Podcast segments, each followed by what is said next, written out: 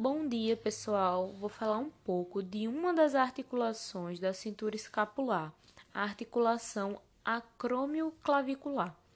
Essa articulação acontece entre o acrômio da escápula, que é uma projeção achatada da espinha escapular, a parte mais alta dela, e a extremidade lateral ou acromial da clavícula. Trata-se de uma articulação sinovial do tipo plana e, sendo assim, realiza movimentos de deslizamento nos eixos vertical, anteroposterior e horizontal, o que confere uma maior flexibilidade à clavícula e escápula, contribuindo com os movimentos das outras articulações da cintura escapular. A fixação da articulação acontece por meio da cápsula articular e de, e de dois, digamos, conjuntos de ligamentos. A cápsula articular circunda toda a articulação e é reforçada pelos ligamentos intrínsecos que estabilizam a articulação na horizontal. São eles: o ligamento acromioclavicular superior, que é o ligamento de formato quadrangular e é espesso, ele recobre a parte superior da cápsula.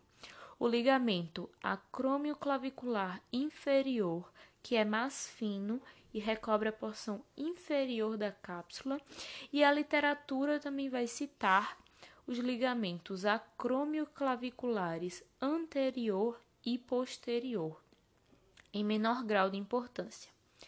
Fora da articulação, os ligamentos coraco-clavicular estabiliza a articulação na vertical. Ela fixa Ele fixa o processo coracoide da escápula ao tubérculo conoide da clavícula por meio de dois feixes, o ligamento trapezoide, que é largo e delgado e que fica lateralmente, se liga ao processo coracoide e à face inferior da clavícula. O, o ligamento conoide é denso, tem localização medial e possui um formato de cone invertido. Está ligado na impressão rugosa do coracoide e no tubérculo conoide. A articulação acrônio-clavicular pode ou não apresentar é, um disco articular e, caso ele exista, se localizará na região superior da articulação, gerando um distanciamento entre as faces articulares.